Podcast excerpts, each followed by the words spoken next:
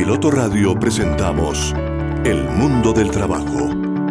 Bienvenidos a la información, las reflexiones, el análisis, las posibilidades del ser humano y las tendencias actuales en un mundo donde la capacidad, formación y experiencia de las personas son vitales para sobrevivir en el mundo laboral.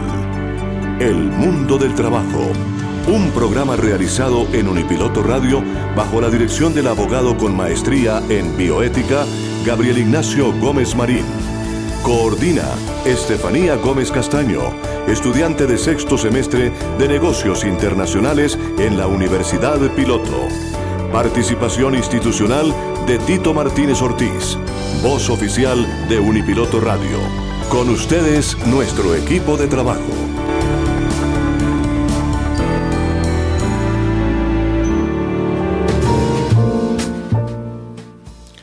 Un gran placer saludar a la audiencia de Unipiloto Radio en este jueves mediodía, cuando estamos cumpliendo una nueva cita del mundo del trabajo y la bioética laboral.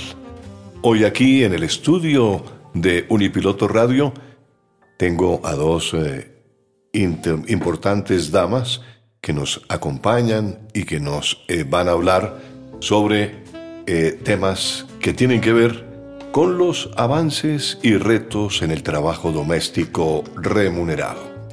Saludo muy cordialmente a nuestras invitadas, Ana Salamanca Álvarez, secretaria técnica del Intersindical de Trabajo Doméstico, y a Rubiela Agames Aguas. Ella es inspectora del Grupo Élite de Inspección Laboral de Equidad de Género. Grato placer tenerlas a ambas aquí en este estudio. ¿Quién es Ana Salamanca? Dejemos que ella misma nos diga qué hace Ana Salamanca, cuál es la responsabilidad que tiene. Sabemos de su importancia como mujer que está a cargo de un Sintra-IN, que es el Sindicato de Trabajadores del Hogar e Independientes. Ana, bienvenida. Eh, buenos días, muchas gracias pues por la invitación y es un honor estar acá. Ana, ¿qué está haciendo en la actual en la actualidad? Bueno, yo mm, en este momento lidero mi organización, que es Intraín, Sindicato de Trabajadoras del Hogar Independientes. Estamos ubicados en la ciudad de Bogotá, pero también hago parte del Intersindical de Trabajo Doméstico en Colombia. Soy la secretaria técnica del Intersindical el intersindical. Muy bien, ese es un espacio de encuentro contra, entre organizaciones de trabajadoras de servicio doméstico, ¿no es cierto? Sí, señor. En el momento tenemos seis organizaciones a nivel nacional, están ubicadas en Pamplona, en Bucaramanga, en Medellín, en Chocó, en Cali, eh, entre otros, eh, entre otras regiones. Bueno, Ana, bienvenida a este programa de El mundo del trabajo y la bioética laboral. Vamos a dialogar un poquitico con Ana en unos segundos y eh, nos gustaría eh, también presentar a Rubiela Agames Aguas. Rubiela, bienvenida. Buenos días, muchas gracias por la invitación a la Universidad Piloto y a todas las personas que hacen parte de este grupo de trabajo. Eh, mi nombre, como lo acaba de decir, es Rubiela Gámez. Soy inspectora del Grupo Élite por la Equidad de Género eh, del Ministerio del Trabajo. Eh, soy abogada, especialista en Derecho Administrativo, en Derecho Electoral y magíster en Derecho. Mm, en este momento me desempeño desde la Dirección de Derechos Fundamentales del Ministerio del Trabajo y apoyo desde la mesa técnica todas las subcomisiones, en especial la subcomisión de género y la subcomisión de trabajo doméstico. Qué bien, pues eh, bienvenida como siempre Rubiela aquí a, a este espacio eh, y vamos a dialogar sobre diferentes tópicos que tienen que ver con el mundo del trabajo y la bioética laboral. Yo le preguntaría inicialmente, eh, algo relativo al trabajo doméstico, ¿cuál es la situación actual de la población que se dedica al trabajo doméstico? Eh, el trabajo doméstico en Colombia estamos hablando más o menos de 750 mil mujeres eh, eh, en la estadística, que la gran mayoría son trabajadoras domésticas. Solamente el 60% gana menos de un salario mínimo, el 17% no tienen una seguridad social o si la tienen no la tienen incluida, no tienen riesgos laborales, no tienen eh, los mínimos derechos que se deben de tener. Claro. Una de las dificultades que la gente dice que tiene para afiliar a las trabajadoras del servicio doméstico, eh, aquellas que trabajan por días. Y cuando se trabaja por días, pues eh, el empleador tiene que cotizar sobre el salario mínimo. Entonces es una dificultad. Parece ser que en la nueva reforma laboral se está planteando alguna, algún cambio con relación a la posibilidad de poder cotizar por días también. Sí. Porque esa es una, digamos, porque la mayoría de las personas que tienen una trabajadora doméstica eh, pues esa empleada hay que afiliarla, hay que darle su seguridad social, pero por día sale, muy costoso, sale costando más la seguridad social que lo que gana realmente la empleada, ¿no es cierto?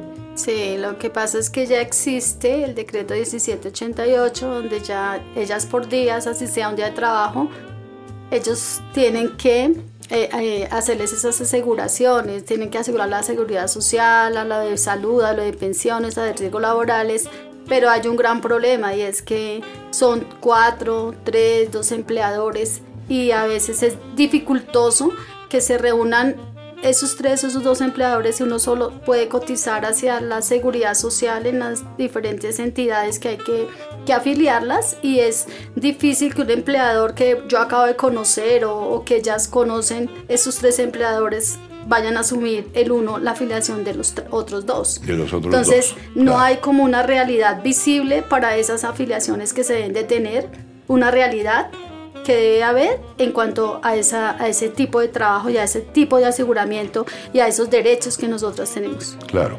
Hay unas empleadas que tienen, por ejemplo, con un empleador tres días. Con otro empleador tienen dos días. Y con otro tiene un día. ¿Sí? Y a veces, eh, digamos, nosotras decimos que estamos dentro del sector informal de la formalidad, porque a veces, digamos, la, la trabajadora solamente la, la, contratan un día y vuelven y la contratan a los 15 o vuelven y la contratan a los 20 días. No hay como ese, como ese seguimiento de trabajo que debemos de tener en unas casas. Por eso a veces lo decimos nosotros, somos informales dentro de la formalidad porque ella, nosotras vivimos del día a día. Entonces si hoy no hay trabajo, mañana me voy a vender dulces. Hay otra cantidad de trabajos que tienen que desarrollar para un sustento en la casa. Claro, claro. Muy bien. Ahora, ¿cuáles han sido los avances en materia de formalización que han tenido los trabajadores, las trabajadoras domésticas, Ana? Bueno, vamos a hablar un poquitico de la historia y digamos que eh, dentro de la historia de 1963 fue la primera vez que se tocó el tema que el trabajo doméstico era un trabajo.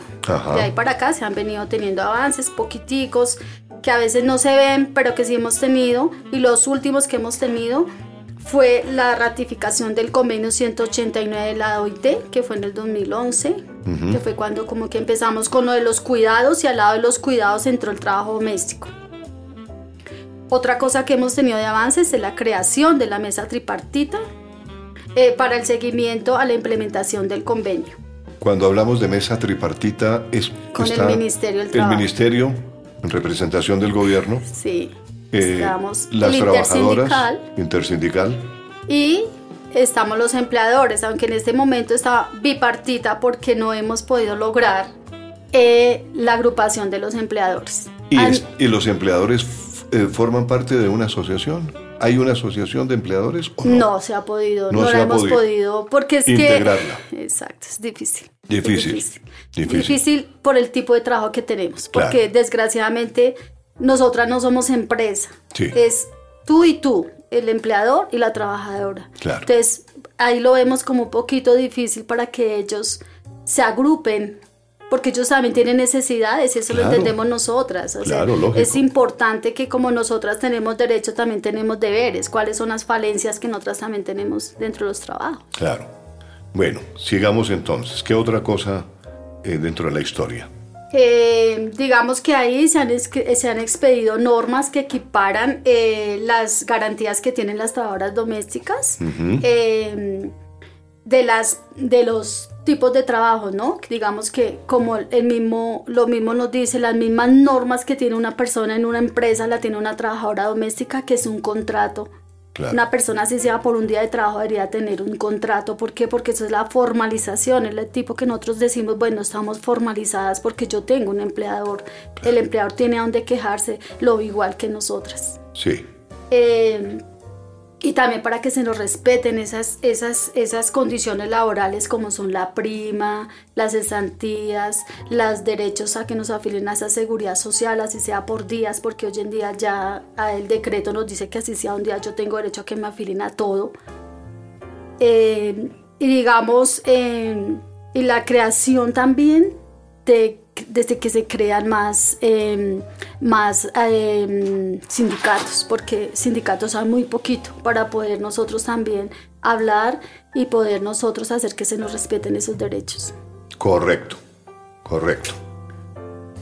las dificultades, digamos, de, de, afiliación a la seguridad, seguridad social, esas dificultades que le hablaba yo al comienzo, que, que es fundamentalmente porque con un día que trabaje una trabajadora doméstica, eh, el patrón se ve obligado a cotizar sobre sueldo mínimo. Y entonces esa es una dificultad que ha venido realmente como marcando una, eh, eh, digamos así, una división, ¿no? no, no, no está muy, muy complejo realmente esa situación.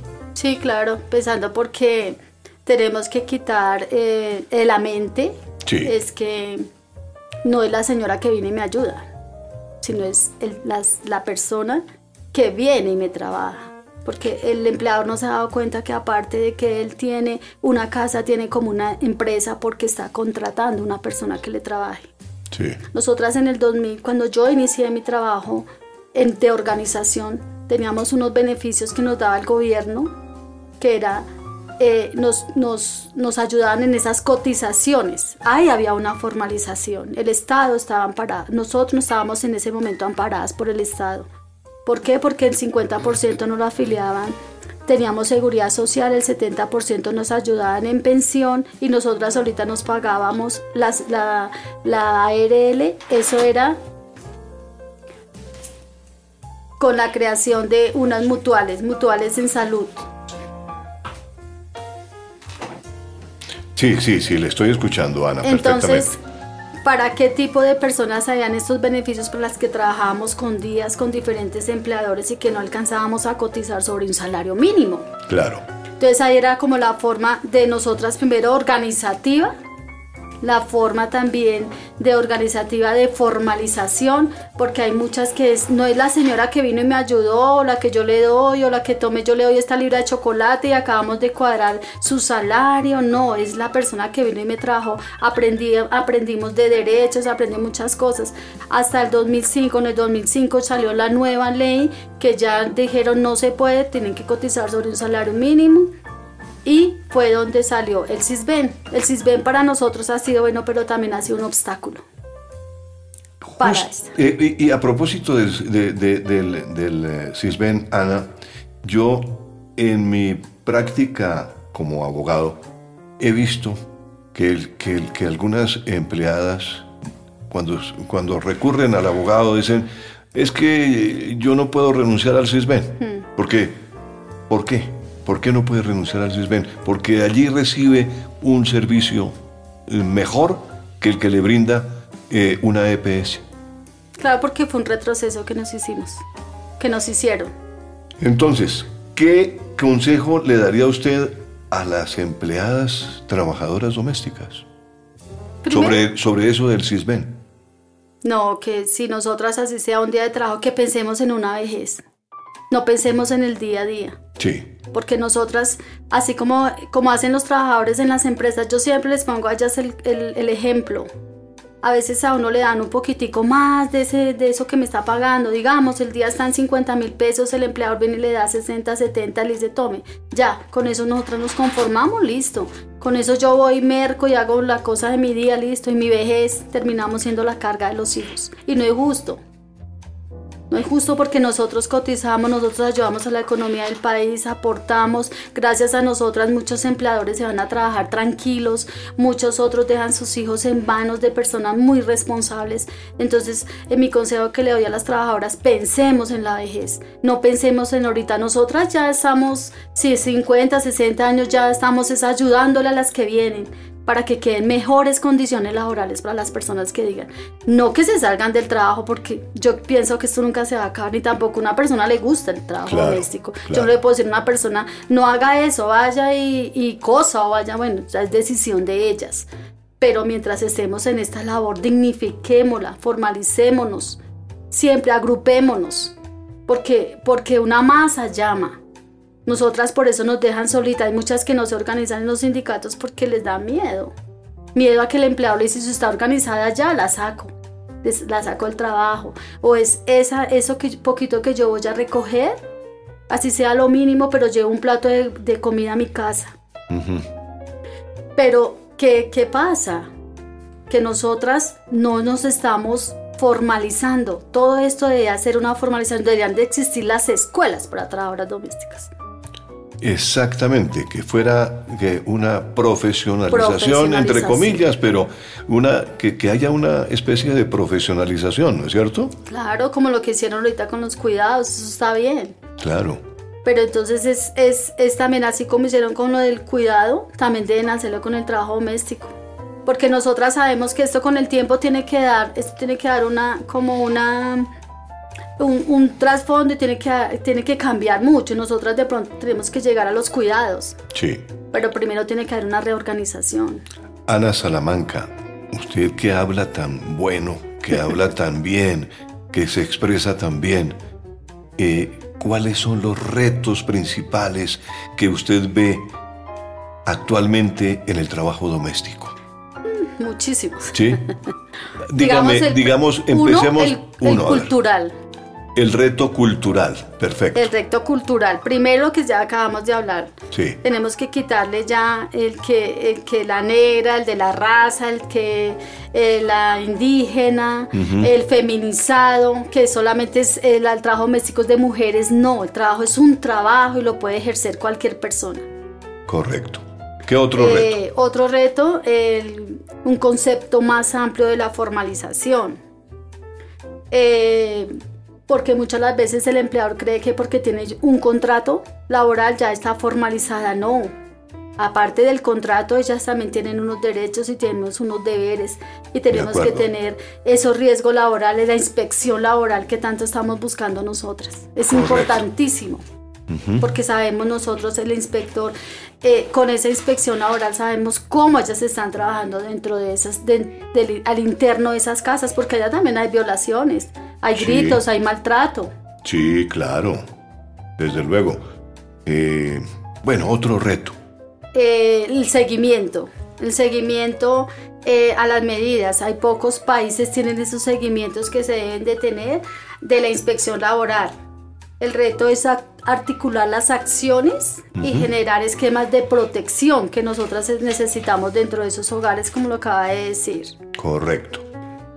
Eh, dar efectivo em, cumplimiento a las, normas, a las normas relacionadas con la formalización laboral eh, y la responsabilidad de los empleadores, como ya lo, vamos a, eh, lo habíamos dicho ahorita, en esta, mm, habíamos dicho antes, en esta problemática, em, como los factores culturales, legales, económicos, la, la tramitología que, que digamos de los altos costos donde nadie puede demandar porque a veces esas tramitologías que hay las empleadas, las empleadas a veces no pueden ir a poner una denuncia porque a veces es, es engomoso, no nos atienden, no, si, no, si nosotras no tenemos, digamos, esos contratos Sí. eh, por escrito, eh, aunque hoy en día dicen que ya se puede hacer un contrato también verbal es válido, pero nosotras tenemos que tener pruebas de que yo sí fui y le traje a ese señor Claro, y que ese señor me claro. sacó de mal manera y esas cosas. Entonces es como eh, darle más valoración a este trabajo. Correcto. Eh, otro eh, que es el más importante y pienso que ojalá llegue a muchas, a muchas mujeres y es aumentar el número de organizaciones sindicales. De acuerdo. De Eh, acuerdo. porque actualmente hay muy poquitas, no hay sino el 1% eh, que se representan en, eh, a, a las organizaciones sindicales. Correcto. Eh, y las empresas de empleadores eh, solamente el 25% de esa modalidad lo hacen, lo hacen bien. Hay algunas empresas que de pronto eh, estamos hablando de esas, esas empresas prácticamente son tercerizaciones. Que son como agencias, ¿no? Sí. Operan como agencias de empleo. Y, Pero- es una explotación en cierta forma, sí, ¿no? claro, sí, yo lo diría de igual manera. Claro. De igual manera porque si yo digo un contrato es uno y uno. Sí. a empresa, nosotros como le dam- llegamos a una empresa y le decimos, bueno, usted que no, mira, acá las tengo, aquí te tengo su hoja de vida, acá ellas están afiliadas a seguridad social como debe ser y listo. Y el resto, cómo Claro. viven ellas, cómo ellas están dentro de esas casas, cómo son esos riesgos laborales, si los conocen. O sea, eso es lo que nosotras vamos, lo que nosotras de la intersindical ya estamos trabajando en todas estas cuestiones para hacer valorar más los trabajos. Porque hay muchas, muchas trabajadoras domésticas que ni siquiera saben que es un riesgo laboral. Las caídas, si si se, si, si se hacen las pautas que se deben de tener. Indudablemente, Ana. eh, eh, eh, Hay tiene usted otras- toda razón. Hay otras intermediaciones laborales que lo que hacen es explotarlas, que ahí parte la lleva el empleador y parte la coge, eh, parte le quitan a ellas también por, por mandarlas a esas casas. Ajá. Entonces, eso también nosotros pedimos que el gobierno Comisionan, ¿no? Sí, o sea, es una comisión que les Sí. cobran.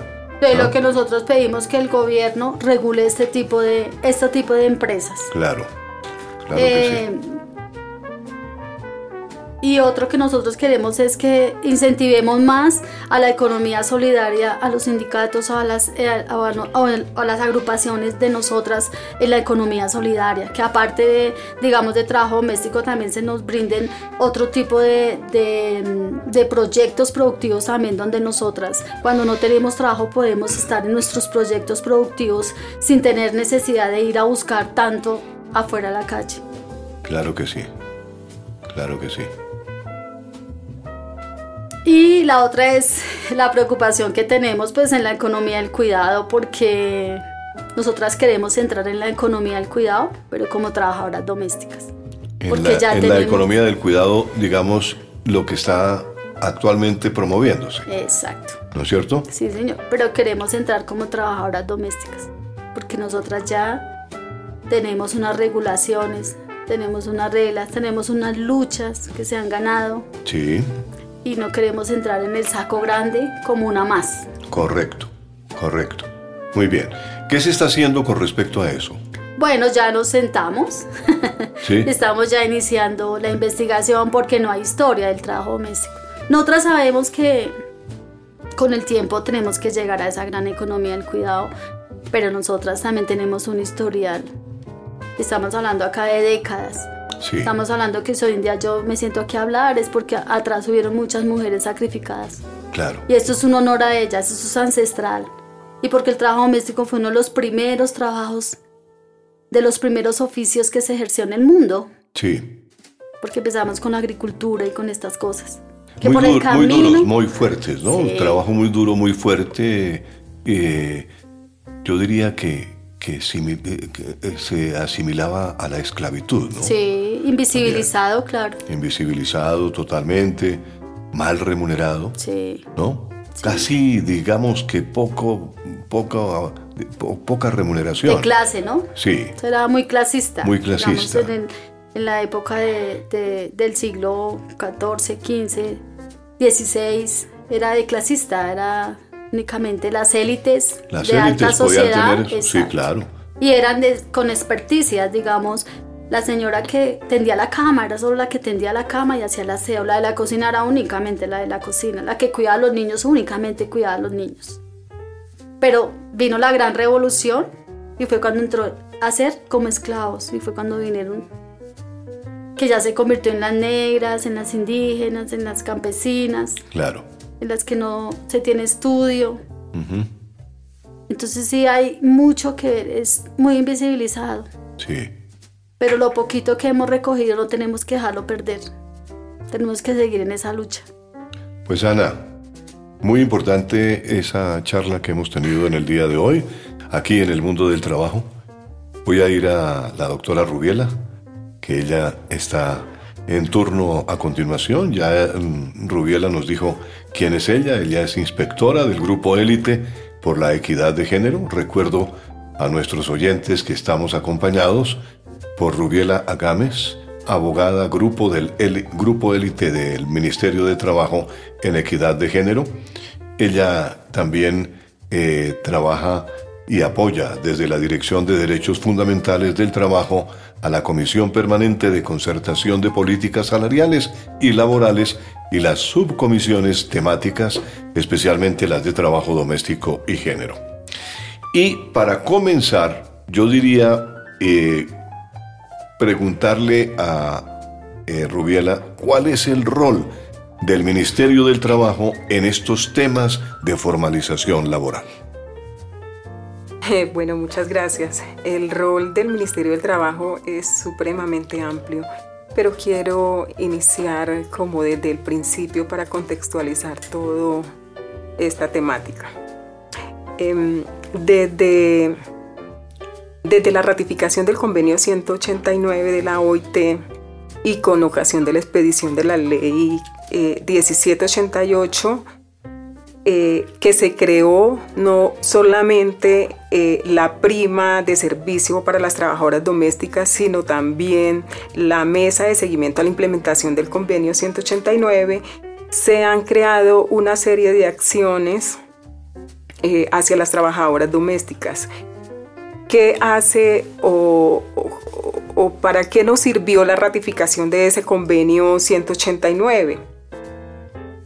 Ese convenio eh, trata de manera específica, o sea, va dirigido hacia las trabajadoras domésticas, ofrece unos derechos y principios básicos, pero además exige a los estados tomar una serie de medidas con el fin de lograr que el trabajo decente sea una realidad para las trabajadoras y trabajadoras domésticos del país. Correcto. Em, ¿Continúo? Sí, sí, sí, claro. Siga, siga tranquila. Siga, la estoy escuchando. Ok, muchas gracias. Creí que iba a intervenir. Eh, desde la creación de esta mesa eh, tripartita, que como lo acaba de decir nuestra compañera mm, Anita, eh, que no es tan tripartita porque en este momento carecemos de la agremiación de los empleadores. Claro, claro. Pero eh, eh, a través del gobierno del cambio hemos venido desplegando una serie de acciones. Entre ellas, por ejemplo, dentro del plan de acción, dentro del, Plan Nacional de Desarrollo, perdón, dentro del Plan Nacional de Desarrollo del presidente Gustavo Petro se incluyeron acciones eh, como estrategias para avanzar en la formalización, como la extensión de la seguridad social y la protección social y la negociación colectiva para los y las trabajadoras domésticas. Eh, también en la reforma laboral se incluyó un artículo eh, en el, cual dispone, entre otros aspectos, que las personas trabajadoras del servicio doméstico deben estar vinculadas a través de un contrato de trabajo escrito. ¿Por qué? Porque eh, pues hemos visto que eh, normalmente la vinculación de las trabajadoras domésticas siempre ha sido de manera virtual y es lo que, lo que queremos evitar porque en un momento dado cuando ellas eh, van, a, van a una inspección de trabajo y les solicitan la demostración de su vínculo contractual no tienen ese contrato escrito, porque casi siempre ha sido verbal. No establece las condiciones, no establece las obligaciones y eso es lo que queremos evitar, ¿no? Correcto. O sea que el ministerio está trabajando en la elaboración de un, digamos, un contrato tipo. Exactamente, en eso estamos, en eso estamos de manera concertada con la intersindical, pero además con unos aliados estratégicos como la OIT, como aliadas, eh, para que eh, ojalá entre todos podamos sacar adelante este, este modelo tipo. ¿no? Y los modelos tipo a través de Internet son fáciles de conseguir, obviamente, pero digamos que un contrato tipo, yo me permitiría decir en este programa que se espera que sea un contrato muy sencillo de llenar, ¿no? Muy fácil de llenar. Sí, eh, sí, la idea es que ojalá lo podamos colgar en la página del ministerio para que sea de fácil acceso, para que cualquier persona lo pueda bajar eh, y lo replique o el empleador también pueda bajarlo y, poder suscribirlo con, la persona que vaya a firmar el contrato. De acuerdo, de acuerdo. Muy bien. ¿Qué otra cosita tiene Rubiera para agregar? Otra de las acciones eh, también fue la creación del grupo HED, que es el grupo élite para la equidad de género, mm, de 50 inspectoras inicialmente. Eh, queremos eh, aumentarlo, ojalá a 100 o a muchas más, pero pues presupuestalmente en este momento no es posible, pero a futuro esperamos que aumentemos este número. Sí. con este, este grupo HED, que es el grupo élite para la equidad de género, eh, queremos eh, iniciar procesos preventivos de atención y de consulta de manera diferencial a mujeres y personas LGTBI en relación con sus necesidades y particularidades diferentes a los hogares de trabajo. Pero también queremos iniciar los pilotajes de inspección en los hogares que eso pues no se ha podido hacer eh, porque hemos tenido algunas trabas jurídicas, eh, pero pues em, esperamos eh, que a finales de este mes ya iniciemos con esos pilotajes. ¿Esos pilotajes implicarían una visita a los sitios donde se presta el servicio? Sí, señor. ¿Por parte de la trabajadora doméstica? Así es, así es. Queremos iniciar con unos pilotajes, con sensibilizaciones, donde lleguemos eh, puerta a puerta, eh, tocarle la puerta al empleador, decirle, mire señor empleador, buenos días, ¿cómo está? Eh, usted conoce cuáles son los derechos y cuáles son, bueno, en general los derechos de las trabajadoras domésticas, dejarle un folletico, posiblemente, si lo permiten, mm, como hace el DANE cuando hace una visita, pegar un estilo en la puerta eh, donde diga algo bonito, por ejemplo, como aquí cuidamos a quien nos cuida, algo, algo así, algo, algo como loco. En este momento no sea, no tenemos el diseño, pero la idea es esa, ¿no? Correcto. De que eh, no ir eh, como una inspección sancionatoria, sino como una inspección preventiva. Correcto, correcto. Y si usted le pone, por ejemplo, reconocemos los derechos en un sticker, reconocemos los derechos humanos. Eso puede ser una cosa sencilla porque es cuestión de derechos humanos también. Así es. El hecho de reconocer que una persona trabaja con uno es un derecho humano. Eso está en los derechos humanos. Y reconocer los derechos humanos implica estar de acuerdo con la ley. Sí, es que esa, y hacerla cumplir, además. Esa inspección preventiva si eran de hecho hace rato. Correcto. Muy bien, sigamos Rubiela, a ver. Bueno, otra de las acciones es que hemos concertado y hemos construido de manera conjunta con el intersindical un plan de acción eh, a través del el cual eh, tratamos eh, de incluir eh, las demandas como más solicitadas por parte del intersindical, con todo lo que tiene que ver con pilotajes, eh, con seguridad y salud en el trabajo, con convención colectiva, eh, con articulación al Sistema Nacional del Cuidado, Mm, bueno, ahorita se me olvidan otros aspectos, pero, pero realmente eh, ese plan de acción fue concertado en la ciudad de Bucaramanga hace unas semanas. Fue un encuentro intersindical que se hizo eh, con, tanto con la OIT, con aliadas, eh, con algunas empresas tercerizadoras, que también donde hicimos sensibilización. Fue un, un tiempo muy bonito y con mucho aprendizaje. A propósito, eh, Rubiela, Ana hablaba hace unos instantes, aquí en el mundo del trabajo, de eh, eh, establecer una, una profesionalización. Sabemos que el SENA ha hecho lo propio en anteriores oportunidades, ¿no es cierto? Así ¿Y por qué no continuar con el SENA? ¿Por qué no hacerlo con el SENA? ¿O se está haciendo actualmente? Estamos haciéndolo actualmente, sí señor. Eh, el año pasado se certificaron aproximadamente 200 mujeres en cuatro normas eh, que ofertó el SENA eh, en un programa que se llama Certificatón de Trabajo Doméstico en este momento, precisamente en esta semana, acabamos de cerrar eh, una nueva oferta que hizo el SENA. Más o menos ofertamos mil cupos en cuatro normas técnicas. Se cerró como nunca, pero súper rápido. Algunas personas quedaron por fuera. Ana me mandó un listado y quedó por fuera en esta oportunidad. No solamente obtuvimos llena, eh, se llenaron los mil cupos, sino también el SENA además recogió el 30%, es decir, más o menos unas 300 personas más por encima de los mil cupos que habían ofertado inicialmente. Eh, fue un éxito rotundo. Em, ¿Y es presencial? No, no e, este, este programa es una certificatón donde el SENA lo que hace eh, es certificar eh, la experiencia que ya tienen las trabajadoras domésticas. Ah, ya. ¿Mm? La cualificación. La cualificación. De los... De su estatus actual. Sí. O sea, que sabe, ¿no? Eh, cuánto ha trabajado, qué, experiencia tiene, ¿no? Cualifican sus habilidades y destrezas en el trabajo. Correcto.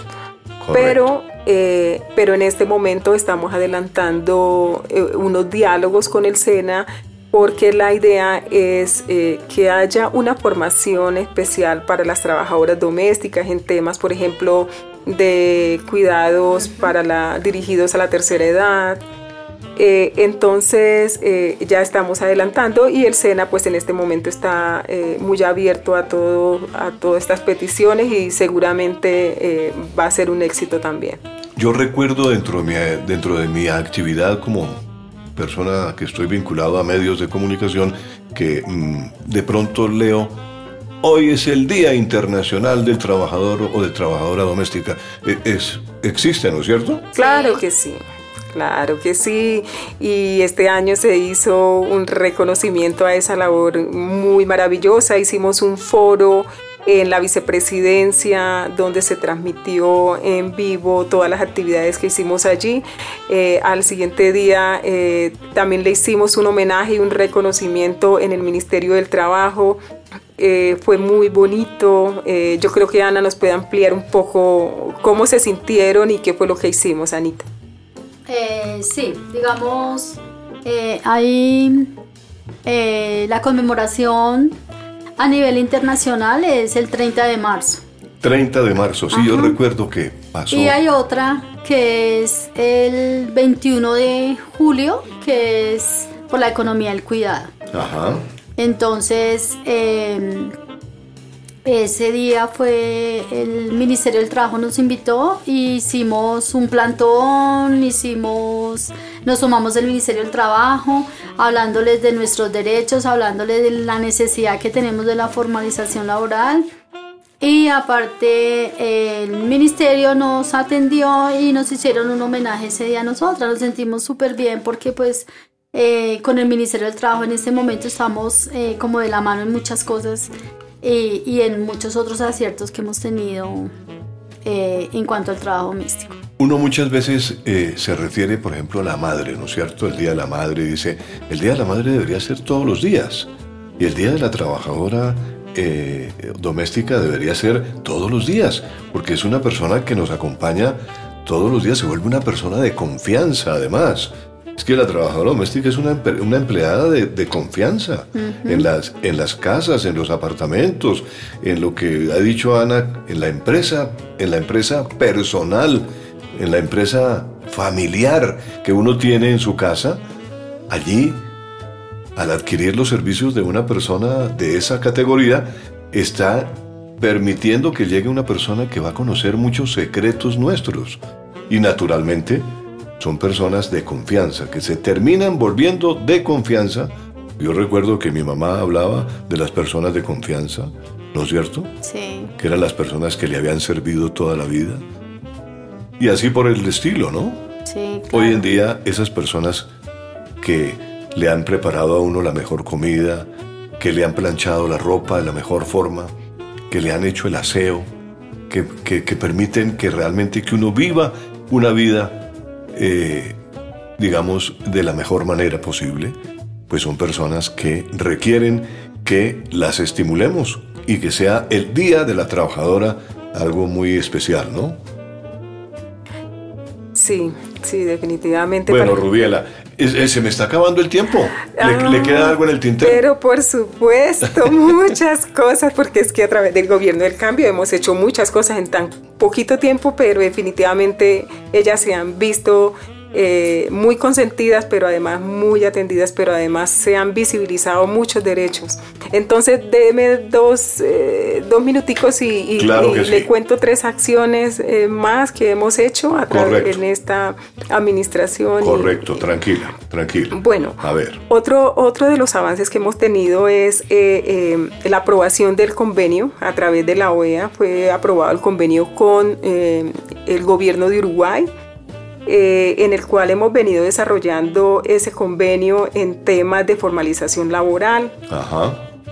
Em, otra de las cosas es que hemos impulsado campañas en casi todo el país eh, para promover el pago de la prima y de, las trabajadoras domésticas.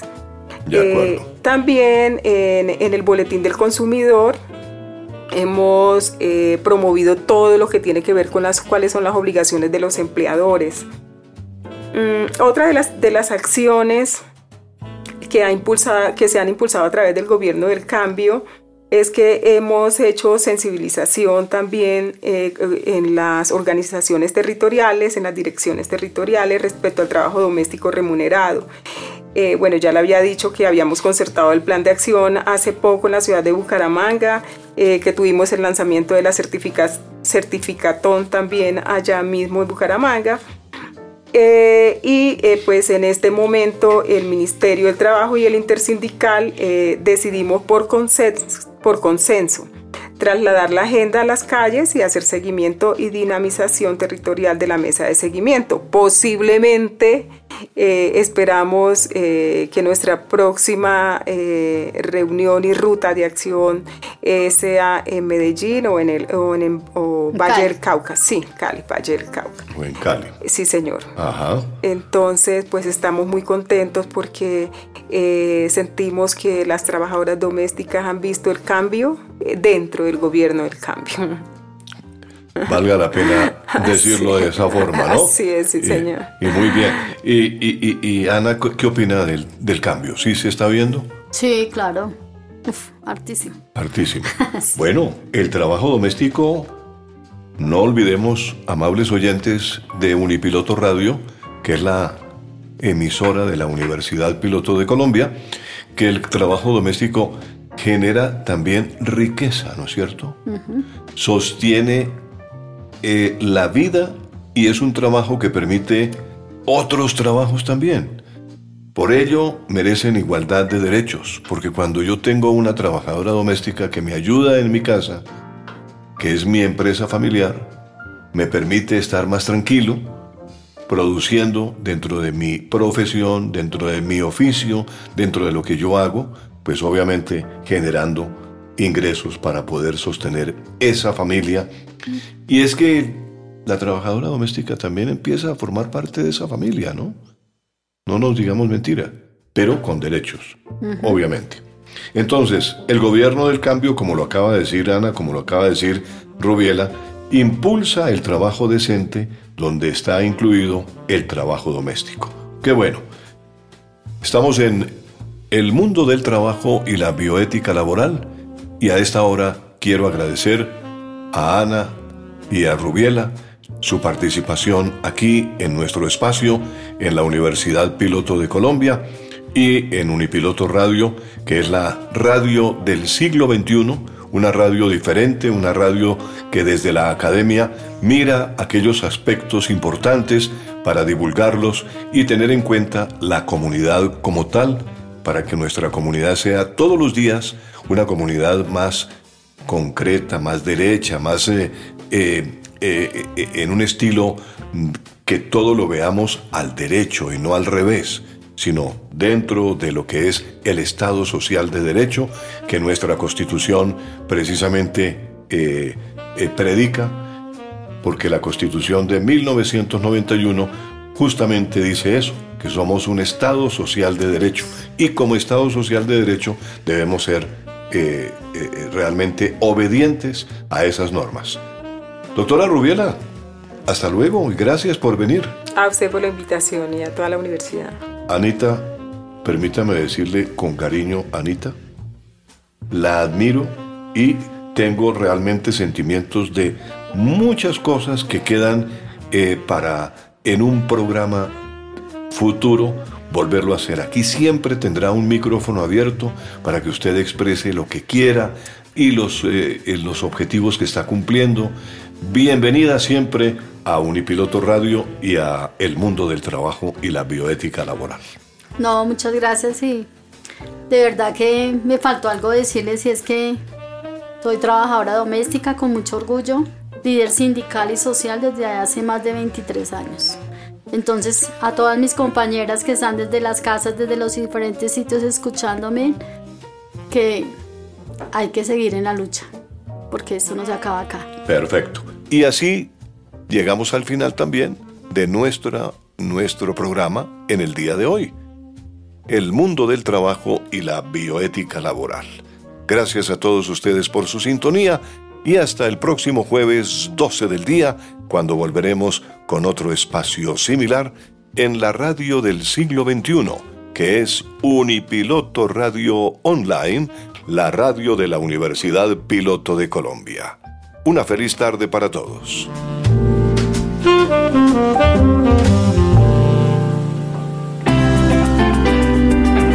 En Unipiloto Radio hemos presentado El mundo del trabajo y la bioética laboral. La información, las reflexiones, el análisis, las posibilidades del ser humano y las tendencias actuales en un mundo donde la capacidad, formación y experiencia de las personas son vitales para sobrevivir en el mundo laboral. El Mundo del Trabajo, un programa realizado en Unipiloto Radio, bajo la dirección del abogado con maestría en bioética, Gabriel Ignacio Gómez Marín. Coordina Estefanía Gómez Castaño, estudiante de negocios internacionales en la Universidad Piloto. Conduce Tito Martínez, voz oficial de Unipiloto Radio Online. No te pierdas nuestro próximo programa, jueves de 12 a 1 del mediodía, solo por Unipiloto Radio Online.